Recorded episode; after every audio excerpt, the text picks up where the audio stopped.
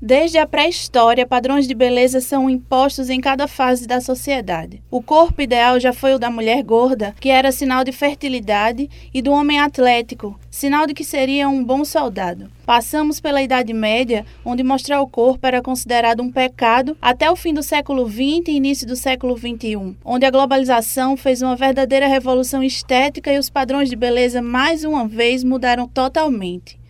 Quem nasceu dos anos 70 em diante sabe do que eu falo.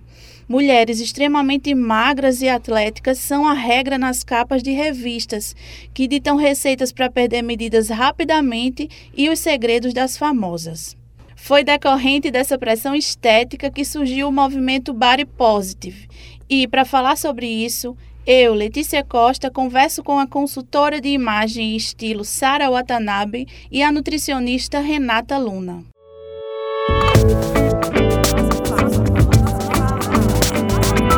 Nossa fala. Sejam bem-vindas, Sara e Renata.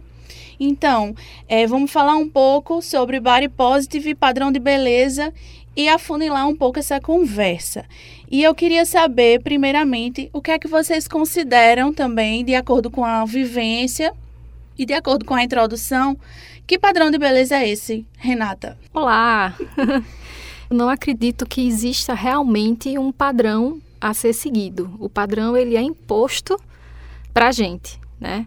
Então, eu acredito que a gente precisa ter essa consciência de que o body positive, né, o body positive, ele vai ser muito mais pessoal. O que é bonito para um não é bonito para o outro. E Sara? Sara é uma pessoa que sofre um pouco mais com essa questão de padrões de beleza, de pressão estética. Mais tarde a gente vai conversar um pouquinho sobre a história de Sara. Sara, qual é o padrão que você sente sendo imposto?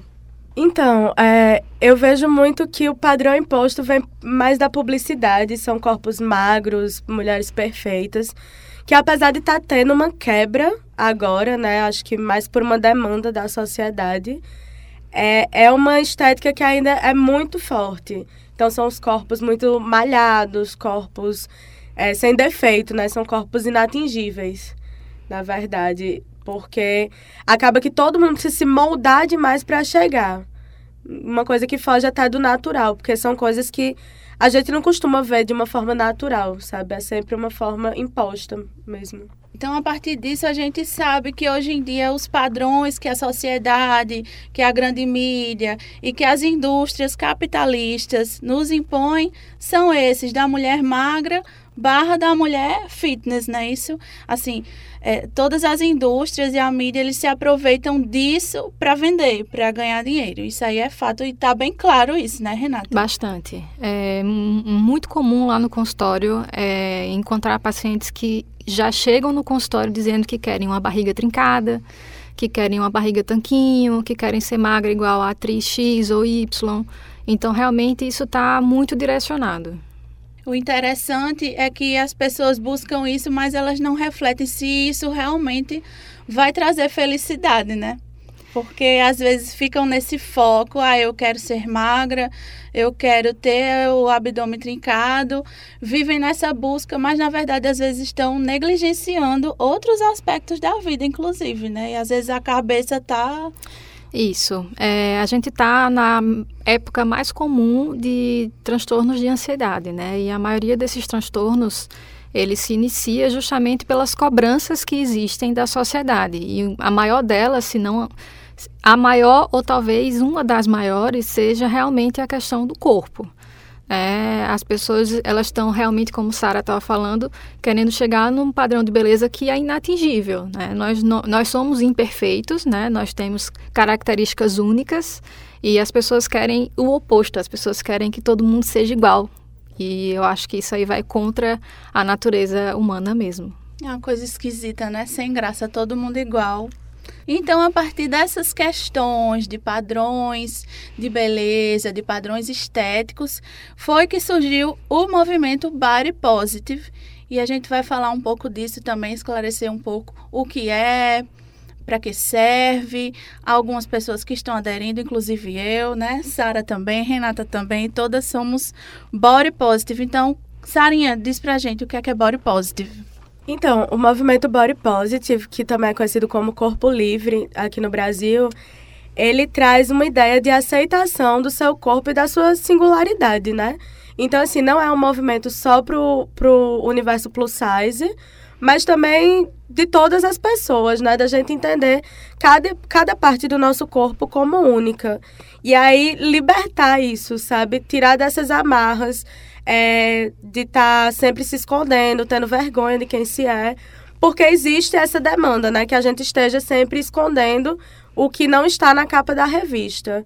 E aí o corpo livre ele surge nessa necessidade de aceitação do próprio corpo e de uma liberdade, né? Então a gente aceitar, acolher e ser livre para viver ele como ele realmente é. Ai, gente, maravilhosa, maravilhosa essa fala. E é isso mesmo. É, essa tradução para Corpo Livre aqui no Brasil foi trazida inclusive por Alexandra Gurgel, que eu já vou deixando a dica aí para vocês. Quem não conhece Alexandra Gurgel, Vá seguir ela lá no Instagram, Alexandrismos. Ela tem um canal no YouTube também. E ela foi uma precursora do movimento Body Positivo no Brasil, né? Que aqui virou Corpo Livre. Então, se vocês forem pesquisar lá no Google pela tag Corpo Livre, vocês vão achar bastante conteúdo e provavelmente grande parte dele vai ter sido escrito pela Alexandra Gurgel. É, eu queria fazer um adendo também para essa questão de body positive. Como Sara falou, vou complementar. É, por exemplo, a gente está num calor danado e muita gente ainda esconde o corpo, ainda esconde os braços, esconde as coxas porque acha feio, porque tem estria, porque tem flacidez ou porque tem varizes e assim fica desconfortável dias e dias por conta disso, né? Então, o corpo livre vem trazer isso também, da gente se sentir confortável e à vontade com o nosso corpo e não passar calor nesse verão. Por favor, minha gente. Isso acontece também nas pessoas mais magras. É, eu chego muito para as pessoas mais magras e elas dizem que estão com é, casacos por dentro da roupa para não aparentar tão magra, porque as pessoas dizem logo, ah, tá com aspecto de doente. E aí fica, né, passando calor, com duas, três peças de roupa e se escondendo. E é justamente o que a gente precisa é, quebrar. É esse, esse, essa, essa prisão de estar sempre se escondendo é, e não aceitando a própria imagem. Bom você falar isso, Renata, porque é justamente um ponto que a gente deve frisar aqui nessa conversa é que o body positivo não é só para gorda, é para todo mundo. Mulheres magras, homens magros, mulheres gordas, mulheres magras, enfim, todos os tipos de pessoas e corpos, né? O body positive vem para essas pessoas também magras que que, que usam roupas a mais para não aparentarem tão magras e etc. E agora eu queria conversar com vocês um pouco sobre o processo de aceitação do corpo. Eu sei que você, Renata, já foi muito magra e já foi modelo. Sim. Eu queria saber um pouco dessa tua história e de como é hoje em dia para você. Então, é, quando eu tinha uns 14 anos, eu era muito magrinha e eu entrei num, num curso de modelo. Eu fui modelo durante alguns anos. E, e uma das coisas que me marcou muito, inclusive, para eu ter procurado é, a nutrição, foi justamente o tipo de julgamento e cobrança que eu passei quando eu fui modelo.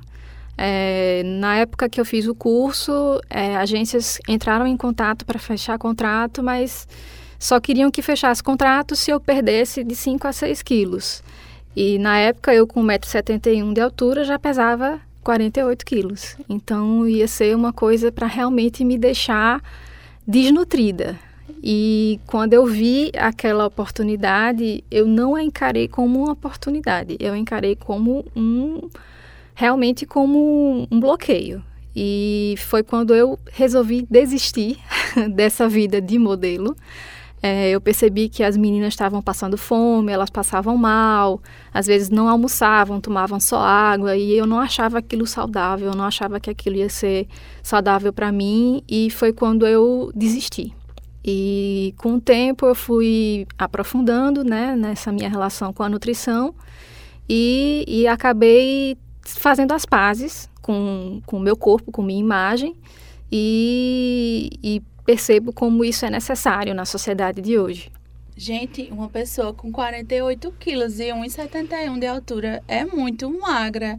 E eles ainda queriam que você perdesse mais 6 Mais quilos. seis. É por isso que muita gente desenvolve transtornos alimentares também, né? Como anorexia e Justamente, bulimia. é, esse tipo de comentário é o que gera muitos distúrbios alimentares é, nas adolescentes que chegam nas, nas agências em, em busca de trabalho, tanto como modelo, como atriz, né, passarela ou foto. Todos geralmente já, já chegam com um padrão de, de imagem, de beleza que está imposto para eles nas capas das revistas, nas novelas. E existem pessoas que realmente cedem a esse tipo de pressão e que passam fome para ficarem magras e passam fome para caber numa roupa para ir num desfile. E isso vai acabar é, trazendo muitos malefícios para a nossa sociedade, né? para a nossa geração em si. E o pior é que esses transtornos nem são a pior coisa, né? A, a pior consequência decorrente desse tipo de pressão, né? Porque a gente sabe que isso aí é meio que o começo. Depois disso tem transtorno de ansiedade, fobia social, porque a pessoa tem medo de se mostrar, né? De não ser Isso. aceito. Até chegar a uma depressão onde a pessoa comete um suicídio, né? Muita gente se mata por conta disso. Inclusive, isso foi até questão do Enem do ano passado. Para você ver como é uma coisa preocupante e que muita gente ainda não presta atenção para isso. Ainda não vê como, como é uma opressão gigante essa questão de, de pressão estética e de padrões de beleza, né? Agora eu quero saber de você, Sara, como foi o seu processo de aceitação? Como você fez as pazes com seu corpo? Se você já fez ou se você acha que ainda falta alguma coisa, se isso é um processo diário, enfim, conta pra gente. O processo de aceitação, é, eu acredito que ele seja diário, porque mesmo quem me acompanha em rede social sabe que eu falo muito sobre isso, dessa coisa diária, né? Porque eu nasci gorda e passei toda a minha vida, assim, até agora, né? É, sendo gorda, mas aí quando eu tinha uns 18 anos, mais ou menos, me surgiu a opção da cirurgia bariátrica, que foi, assim, extremamente endeusada por todas as pessoas e eu estudava na internet e dediquei meus estudos naquela época à cirurgia bariátrica e achava que era a solução, porque eu ia perder o peso e consequentemente eu ia conseguir chegar muito mais longe. Porque eu achava que tipo eu era feia, porque eu era gorda, então ninguém ia gostar de mim. E aí tem muito do gordo ter que ser engraçado. E aí eu ficava sendo o tempo inteiro engraçada, mesmo quando eu não queria ser engraçada. Enfim, foi uma opção que eu fiz, assim, da minha vida, achando que seria uma solução. Logo em seguida, eu comecei a engordar tudo de novo. Passei por um processo bem pesado de vários transtornos de depressão, de ansiedade. E eu vi que eu era muito nova e eu estava perdendo muita oportunidade. Eu estava deixando de ir para piscina porque eu não queria mostrar o meu corpo. Quando eu ia, eu ficava debaixo de uma sombrinha com short jeans, uma camiseta e não sei o que, não sei o que. E eu tava doida pra pular na piscina, como todo mundo, sabe? Doida pra pegar um bronze. E evitava, toda vez que eu saía pra comprar roupa, eu não, não achava nada que me comunicasse.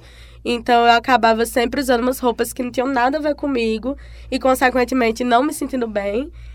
E, e aí eu senti que chegou uma hora que a vida tava passando eu tava deixando tanta coisa passar por uma coisa que nem me incomodava tanto. Me incomodava de estar incomodando, sabe? Então, é...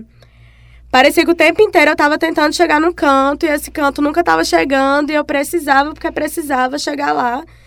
E aí eu passo diariamente por isso, falo muito do corpo livre, mas tem dia que eu acordo, me olho e falo, gente, tô horrível.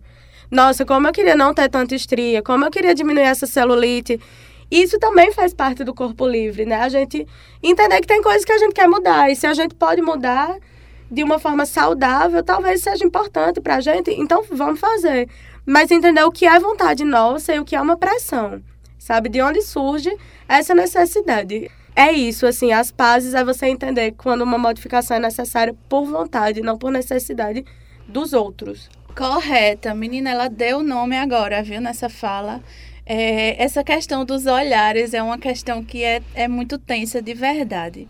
Porque você vê, eu sou uma gorda menor, Vou falar agora o que é gorda maior gorda menor, que é para vocês entenderem. Eu sou uma gorda menor porque eu visto 46. Então a oferta no fast fashion ainda existe para mim. Eu ainda consigo encontrar em loja de departamento umas roupinhas que me vestem. Não é tão difícil para mim.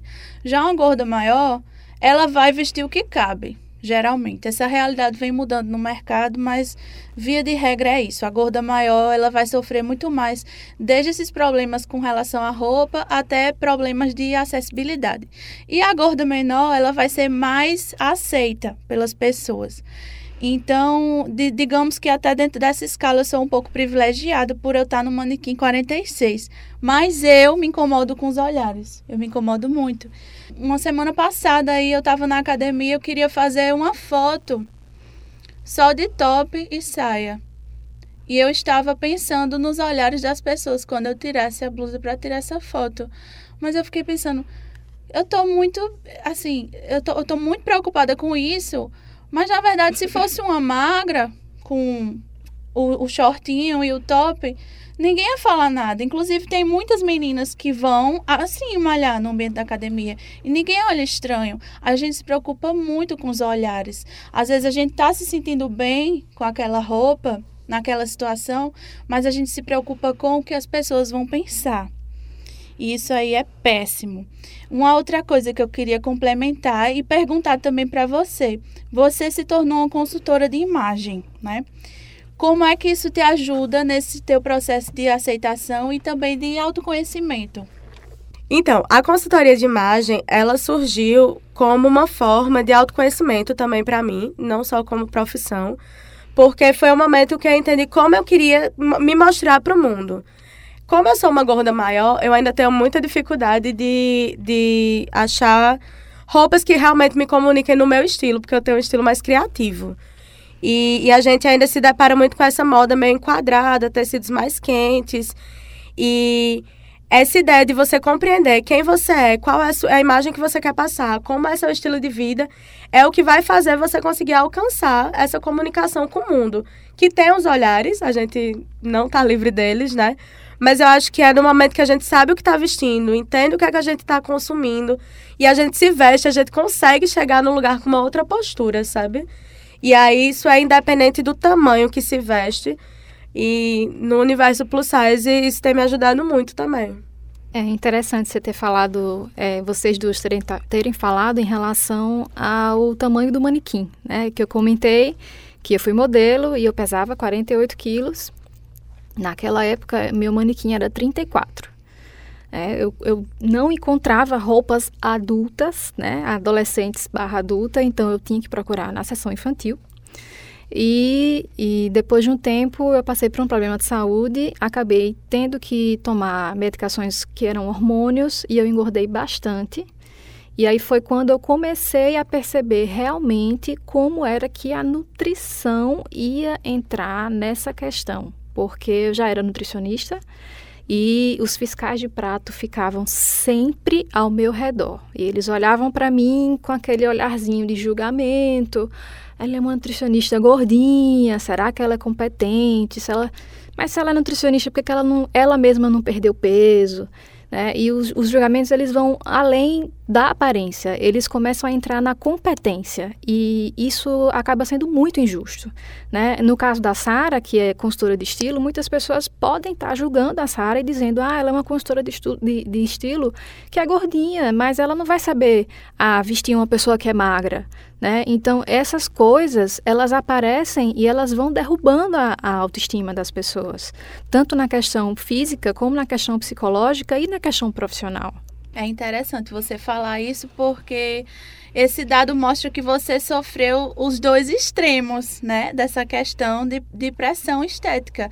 Você sofreu essa parte de não achar roupas do seu tamanho quando você era magra, nem na sessão infantil, e sofreu um, um pouco de gordofobia também nesse momento da, da sua vida, que era uma questão de saúde que você estava passando e engordou mais. Então, assim, as pessoas, na verdade, elas não estão muito preocupadas com a saúde da gente. Inclusive, tem o caso aí da Bruna Marquezine, que está magérrima e, assim, todo mundo fica disparando comentários, assim, super ruins para ela. É, chegou um, um, cara aí a falar que ela tinha trocado o crack. Gente, isso é péssimo, isso acaba com a pessoa, esse tipo de comentário. E ela falou assim que agora ela vai andar com o exame de sangue para mostrar que a saúde dela tá ok, porque assim, as pessoas não estão ligando para a saúde. Elas só querem um motivo para oprimir você e é enfim eu acho que justamente é, como eu passei pelos dois extremos né quando eu era muito magra as pessoas falavam que eu era muito magra você está muito magra está com cara de doente quando eu passei ao manequim 50, que foi até o, o manequim que eu cheguei, as pessoas sempre me diziam que eu estava gorda demais. Ah, seu braço está muito largo. Não usa short curto porque a sua coxa está muito larga, está muito grande. E, e, eu comecei também a me esconder. Né? Quando eu cheguei no meio do caminho, que eu encontrei o equilíbrio da saúde que eu precisava para o meu corpo, para minha rotina, as pessoas olham para mim e dizem: Ah, mas você é uma falsa magra, porque você tem um corpo magro, mas você tem uma barriguinha. Ai. Então, as pessoas elas sempre vão encontrar alguma coisa para julgar. Você nunca vai estar tá na posição de perfeição, você nunca vai estar tá no nível que eles querem que você chegue. Então, não adianta que a gente queira realmente seguir essas, essas, essas, esses padrões impostos porque eles são padrões que são inatingíveis. E quanto mais a gente tenta buscar esses padrões, chegar neles, mais a gente adoece. E a chave é essa aí, então, né? A gente buscar nossa saúde, tanto física como mental. E eu arrisco a dizer que a mental ainda está em primeiro lugar, porque se você está bem da cabeça, o resto vem, né? Com certeza. Como consequência, o equilíbrio. E aí eu queria aproveitar para a gente conversar um pouco sobre a diferença de pressão estética e gordofobia. Pressão estética é uma coisa que toda e qualquer mulher vai sofrer só por ela ser mulher. Isso aí é um fato. Só que a gordofobia é diferente, porque ela é um tipo de pressão, de opressão direcionada é, exatamente às pessoas gordas e que tira também alguns direitos das pessoas, como os direitos de acessibilidade, por exemplo. Tem uma pessoa que é tão gorda que ela não vai passar na catraca do ônibus. Tem pessoas que são tão gordas que elas não vão conseguir se sentar naquela cadeira do avião, que não vão conseguir prender o cinto, às vezes nem com extensor, que é oferecido pelas companhias, né? E eu queria, eu queria alguns exemplos, assim. É, Sara, que foi gorda a vida toda. Eu, eu também fui gorda a vida toda. Eu acho que eu lembro de alguma fase que eu era atleta que eu vesti 42. É, 42, de acordo com os padrões de magreza, 42 não tá dentro, né? Mas, assim, naquela época ali, você olhava para mim e você via uma pessoa magra, porque eu tenho 1,70 de altura, né? Sara, me dá outros exemplos práticos de gordofobia. Para quem ainda não entendeu, se ligar? Eu acho que a principal é a questão da cadeira. Porque a gente chega em todos os lugares, barzinhos, praias e tudo. E aí são umas cadeiras de plástico que a gente pensa 20 vezes antes de sentar. Às vezes já chega a gente oferecendo três, quatro cadeiras pra gente ficar lá em cima. Eu tenho 1,50m, às vezes é até bom, né? Porque você fica na altura das pessoas. Mas é, eu lembro que uma vez eu saí e aí eu tava num, num restaurantezinho e eu fui sentar numa cadeira de plástico que estava quebrada. E quando eu sentei, eu caí no chão e o restaurante inteiro parou e ficou rindo da minha cara. E assim, os donos do estabelecimento não tiveram a mínima, só tipo falaram: "Ai, quebrou minha cadeira. Olha, podia ter pegado mais, né?" Só que a cadeira já estava quebrada. Então assim, tem isso, tem a questão de roupa quando a gente vai provar. Entra no provador, vê alguém falando assim: Ai, tá lindo, mas marca sua barriga. Ô, oh, amor, e se eu quiser marcar minha barriga, sabe? E se eu quiser mostrar essa celulite que tá aqui na minha coxa? Por que não? E eu vejo que isso é muito do, da questão do olhar pro gordo. Então, a cancela da, do metrô, do ônibus, tudo. E, e essa coisa do olhar, né? Porque quando a gente vai passar por uma situação dessa, a gente já vai tensa. Eu, quando ia pegar ônibus para ir para a escola, já, toda manhã eu pensava, meu Deus, que hoje eu passo nessa, nessa catraca. Porque se eu não passar, vão tirar onda. Aí você puxa aquele ar, quase desmaia, né? Barriga lá para dentro, passa num aperto danado e às vezes ainda escuta uma piadinha no final. Isso, assim, isso tá na questão da gordofobia. Tá na questão da gordofobia você chegar e falar, ai, vamos comer salada? Ou tipo, ah, só tem uma opção para você, hoje só tem salada. Então, onde você chega, as pessoas estão de olho no seu prato, estão de olho no que você está comendo, que é uma coisa que também oprime muito. Eu vejo que, enfim, trocando ideia com muita gente que é gorda, né?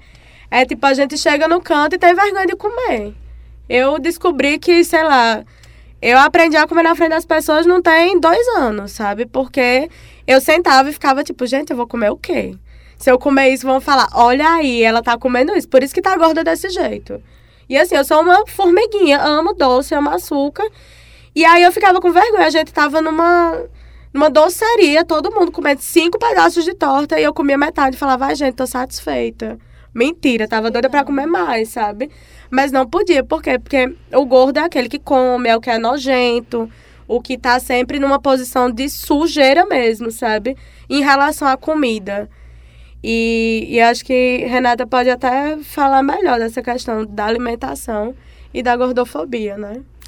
Justamente, enquanto você ia falando, Sarinha, é, eu identifiquei várias características, né? Ah, na verdade, os fiscais de prato sempre existiram, né? Mas o que a gente tem percebido, pelo menos nos últimos anos, é um aumento é, desses fiscais de pratos direcionados para realmente os gordos, né? As pessoas gordas. É como se, porque a pessoa tem um peso a mais do que eles consideram, entre aspas, normal, é, aquela pessoa não tivesse o direito de comer. É como se ela não tivesse o mesmo direito de comer que uma pessoa magra tem. E isso é, incomoda bastante. É, isso faz com que pessoas deixem de sair de casa. Isso faz com que pessoas parem de socializar com os amigos, porque os amigos querem sair para comer uma pizza. Ah, mas eu sou gordinha, todo mundo vai tirar onda da minha cara porque eu estou indo para uma pizzaria. E aí a pessoa deixa de ir. E isso vai virando uma bola de neve, porque isso interfere tanto na vida social como na vida profissional. Né? A pessoa tem vergonha de comer no refeitório do trabalho, a pessoa acaba levando alguma coisa de casa ou come escondido. Eu já, eu já estagiei em restaurante na época da minha graduação que tinha gente que comia escondido no banheiro. Isso é uma coisa absurda, isso não era uma coisa que, que fosse é, possível se acontecer. Uma pessoa fazer uma refeição escondida no banheiro porque tem vergonha do que as outras pessoas estão pensando. Né? E esse é o nível que a gente está chegando é, com, com a gordofobia. E realmente é uma coisa bem séria. É, e o fiscal de prato, ele sempre dá aquela desculpa, né? Ai, sua saúde, como estão suas taxas? Menina, tu vai morrer de, de gordura na, nas tuas veias, vai entupir se tu começa sobremesa aí. Mas o fiscal de prato, ele não tá comigo 24 horas por dia. Ele não sabe como é a minha alimentação dentro de casa e ele me julga por um dia que eu tô ali num lazer. Que eu quero extravasar porque eu posso a dona da minha vida sou eu, eu como que eu quiser. E ele não tem como me julgar por uma refeição que ele está me vendo fazer, né? Ele não está comigo o tempo todo. E esse, esse constrangimento é, com relação à alimentação e também todos esses que Sara citou antes, são constrangimentos que uma pessoa magra nunca vai passar. Por isso, por favor, minha gente, vocês que são magros, não saiam dizendo por aí que existe magrofobia, não, certo? Porque vocês nunca vão ter limitações físicas é, com relação à acessibilidade por conta do tamanho de vocês. Vocês vão sempre conseguir passar na catraca do ônibus, vocês vão conseguir sentar no assento do ônibus e do avião, vocês vão ter cadeira de rodas que caiba vocês. Então, assim, vamos esclarecer bem essa diferença. Gordofobia é diferente de pressão estética e magrofobia não existe, tá bom? Então tá bom. Agora vamos passar para o viés da saúde. Vamos aproveitar que a gente tem uma nutricionista aqui, né? Estamos muito chiques. Renata, eu queria que você comentasse com a gente quando a cirurgia bariátrica realmente é necessária e as possíveis consequências dessa cirurgia. Então, a cirurgia bariátrica ela é tida como um último recurso. Né? Quando um paciente ele realmente tem uma, uma relação boa com a comida, quando ele pratica uma atividade física, quando ele tem realmente é, hábitos que sejam incondizentes com o tamanho é, do corpo dele, né? com, com a dimensão do corpo dele. Então, se uma pessoa é, realmente tem é, buscado essa qualidade de vida e não consegue, através de é, processos naturais, né, alimentação, exercício físico, a, a bariátrica ela pode ser indicada nos, nas situações em que há risco para outras doenças. Então, a obesidade, quando ela, quando ela chega num ponto, ela já começa a ter riscos maiores para diabetes, para hipertensão, para cardiopatias, é, para acúmulo de gordura no fígado, né, problemas renais. Então, existem todas essas que a gente chama de comorbidades, que são indicativos de que realmente é preciso uma cirurgia bariátrica. Tá? É, o que acontece hoje é que muitas pessoas elas não, não veem isso como a qualidade de vida. Eles veem a qualidade de vida como sendo eu vou caber numa roupa, eu vou poder sentar numa cadeira, o que com certeza vale muito no sentido de quem está passando por aquilo, que é como Letícia falou. É, eu já tive os dois extremos. Então, quando eu era magra, por mais que as pessoas tirassem uma onda de mim porque eu era muito magra, eu cabia na roupa. Eu encontrava roupa, eu entrava no ônibus, eu sentava na poltrona de um cinema. E, e isso não acontece com as pessoas quando elas estão com obesidade num grau maior. Então, é, são todos esses pequenos aspectos que a gente vai fazendo um compilado e um acompanhamento multiprofissional, que vai ser com médico, é, com endocrinologista, nutricionista, né, psiquiatra, psicólogo, e isso vai realmente ver que o paciente precisa dessa cirurgia.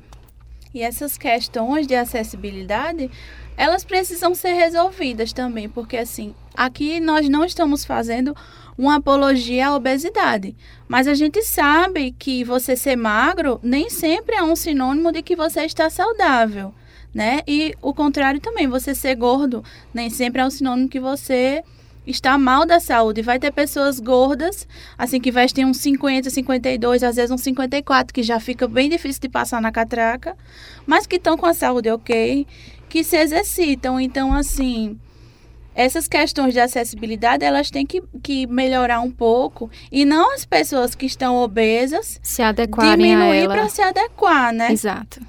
Sara, ainda sobre essa questão de saúde e consequências da cirurgia bariátrica, eu queria saber o que foi que mudou na sua vida depois desse processo. É, então, eu considero que minha cirurgia é um caso que não teve muito sucesso principalmente pelo pré-operatório. É, eu não procurei por nenhuma necessidade de taxas nem nada, era uma questão de emagrecer para ficar bonita. Queria ficar bonita, porque para mim só era bonita se fosse magra. E aí, com mais ou menos três meses de operada, eu perdi 30 quilos. Foi bem rápido o que eu perdi.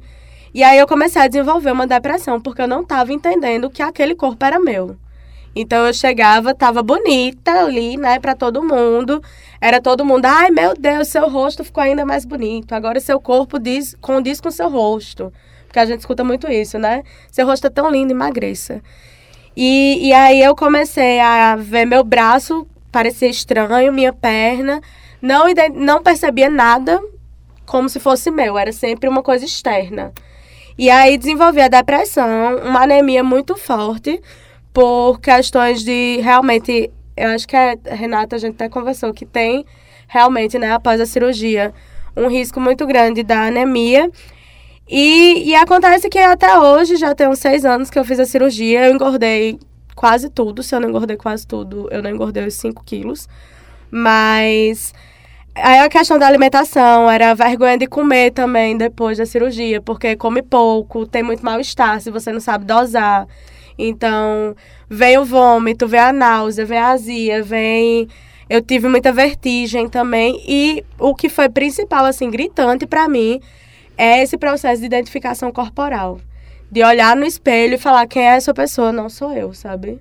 Nunca era eu que estava ali, que estava me vendo, mas que tinha que assumir essa felicidade, porque todo mundo tava falando que eu tava linda.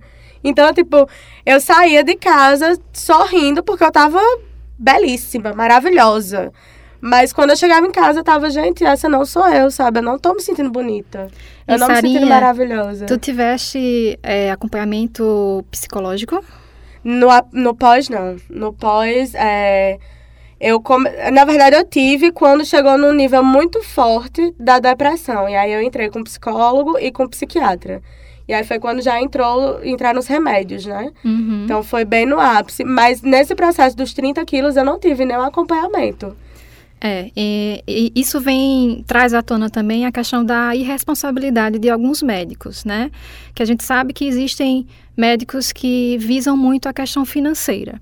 Então, o que a gente, o que a gente sempre pede é faça acompanhamento nutricional, com psicólogo, com o médico, no mínimo com essas três especialidades, porque eles vão realmente te orientar e perceber se você está pronto ou não para passar por aquilo. Que no seu caso você era muito jovem e você passou por uma mudança muito, muito grande em um período muito curto de tempo. E após a cirurgia, que era o período em que realmente você ia precisar desse suporte né, psicológico, é, o médico não te orientou a procurar. Então, esse é um dos grandes erros do, do, dos profissionais, da equipe multiprofissional, na hora de, de indicar uma cirurgia bariátrica para os pacientes.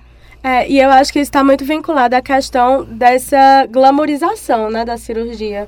Eu vejo muitas pessoas assim, nossa, tô gorda, como foi tua bariátrica? Vou procurar. Eu disse, gente, não é isso, sabe? É, eu, eu até falo que eu falo muito mal da bariátrica pela minha vivência, mas eu acho que vai muito de, da necessidade, porque existem pessoas que realmente precisam e assumir quando há uma necessidade, né? Mas no meu caso foi isso também. A equipe que me acompanhou era uma equipe que eu não tinha a mínima identificação. E é uma equipe possivelmente que estava despreparada para isso. Isso. Então, assim, com um mês eu consegui laudo psicológico, eu consegui aval para tudo e tava lá, deitada já sendo operada. E aí me falaram, ah, uma cirurgia tranquila, mas é um mês de recuperação, que na verdade esse um mês vira vários anos, né? Porque. Isso. É, porque assim, é uma coisa que eu sei que pro resto da vida eu vou ter uma anemia. Isso sabe? é muito comum nos pacientes que passam por cirurgia bariátrica de, de ficarem com essa anemia crônica, que a gente chama de anemia crônica, né? E a gente muitas vezes não consegue fazer a suplementação nem pela alimentação e nem por medicação via oral. Então, existem pacientes que chegam naquele quadro de precisar tomar sangue uma, duas vezes por mês, às vezes até mais, né? Que é justamente essa, essa questão da, da, da do glamour que as pessoas colocam em cima da cirurgia. As pessoas querem ficar magras, bonitas, querem se sentir bem, querem se sentir confiantes, mas é, muitas vezes não procuram realmente a fundo os riscos que existem numa cirurgia dessa. Que as pessoas dizem, ah, é uma cirurgia pequena, mas é uma cirurgia de grande porte, porque você está é, modificando todo o seu processo de digestão. Então, quando isso acontece, a gente não sabe como é que o corpo da gente vai reagir depois. Então, a pessoa pode ter uma anemia crônica, pode ter deficiência de zinco, deficiência de vitaminas, deficiência de outros minerais. É uma coisa que vira uma bola de neve. Se realmente não for muito bem acompanhada, a pessoa vai ter é, muitos processos de, de, de recuperação seguidos. Né? A pessoa mal conseguiu se recuperar depois de tomar uma bolsa de sangue, está com a deficiência de vitamina B12, de vitamina D, né? Então, isso aí realmente é, é uma coisa que precisa ser mostrada. Né? Os riscos, eles precisam ser bem menores do que os, os ganhos na hora de decidir por essa cirurgia. É, e eu vejo que também é o que levou né, até essa cirurgia. Porque o pré não pode ser ignorado. Existe uma questão que muitos anos depois eu vim descobrir que meu biotipo não é de uma pessoa magra. E aí eu passei a vida inteira tomando um monte de coisa, remédio para ficar uma pessoa magra, sendo que assim, os meus ossos são largos, então mesmo que eu emagreça, eu vou ter um porte maior. E aí tem a questão psicológica, quais são os problemas que a gente vem enfrentando para chegar. Não que todo mundo que seja obeso ou gordo tenha esse problema, mas quando você chega a procurar uma cirurgia como uma solução de vida, né? é, é, é importante você entender quais são os passos que estão levando até ali. Isso. Além da, além da questão estética também e a questão nutricional, endócrina, né? Questão de taxas. Também existe é, a questão de, de mobilidade, né? Muitos, muitas, muitas pessoas dizem, ah, eu, eu passo na catraca do ônibus, mas eu sinto muita dor no, no pé, eu sinto muita dor no joelho, eu sinto muita dor no quadril. E isso geralmente é devido ao excesso de peso. Então, tudo isso precisa ser levado em consideração. A qualidade de vida da pessoa, ela vai em relação a tudo. Se uma pessoa trabalha andando, trabalha de pé ou passa muito tempo em pé durante o trabalho e ela sente muita dor no joelho, muita dor no pé, quem é que vai conseguir trabalhar bem se está sentindo dor? Então, tudo isso é preciso ser levado em conta. Né? Ok, então diante de todas essas consequências possíveis da cirurgia bariátrica que foram listadas, é, Sara, o que é que você acha? Você acha que se você tivesse tentado naquela época emagrecer no, nos meios convencionais, através de é, uma reeducação alimentar, um acompanhamento psicológico e atividades físicas, teria, o saldo teria sido mais positivo para você? Com certeza. Até porque a questão da atividade física, que eu não trouxe muito nessa conversa, ela surgiu muito tarde na minha vida, porque a atividade física era aquela coisa de tem que fazer para emagrecer. Então você vai ter que fazer todas as aulas da academia para emagrecer. E aí, quando passou essa cirurgia, eu tava tipo, véi, eu amo fazer atividade física, mas aí eu não queria fazer para emagrecer. E hoje em dia eu tô nesse processo de fazer muita atividade física, porque eu amo.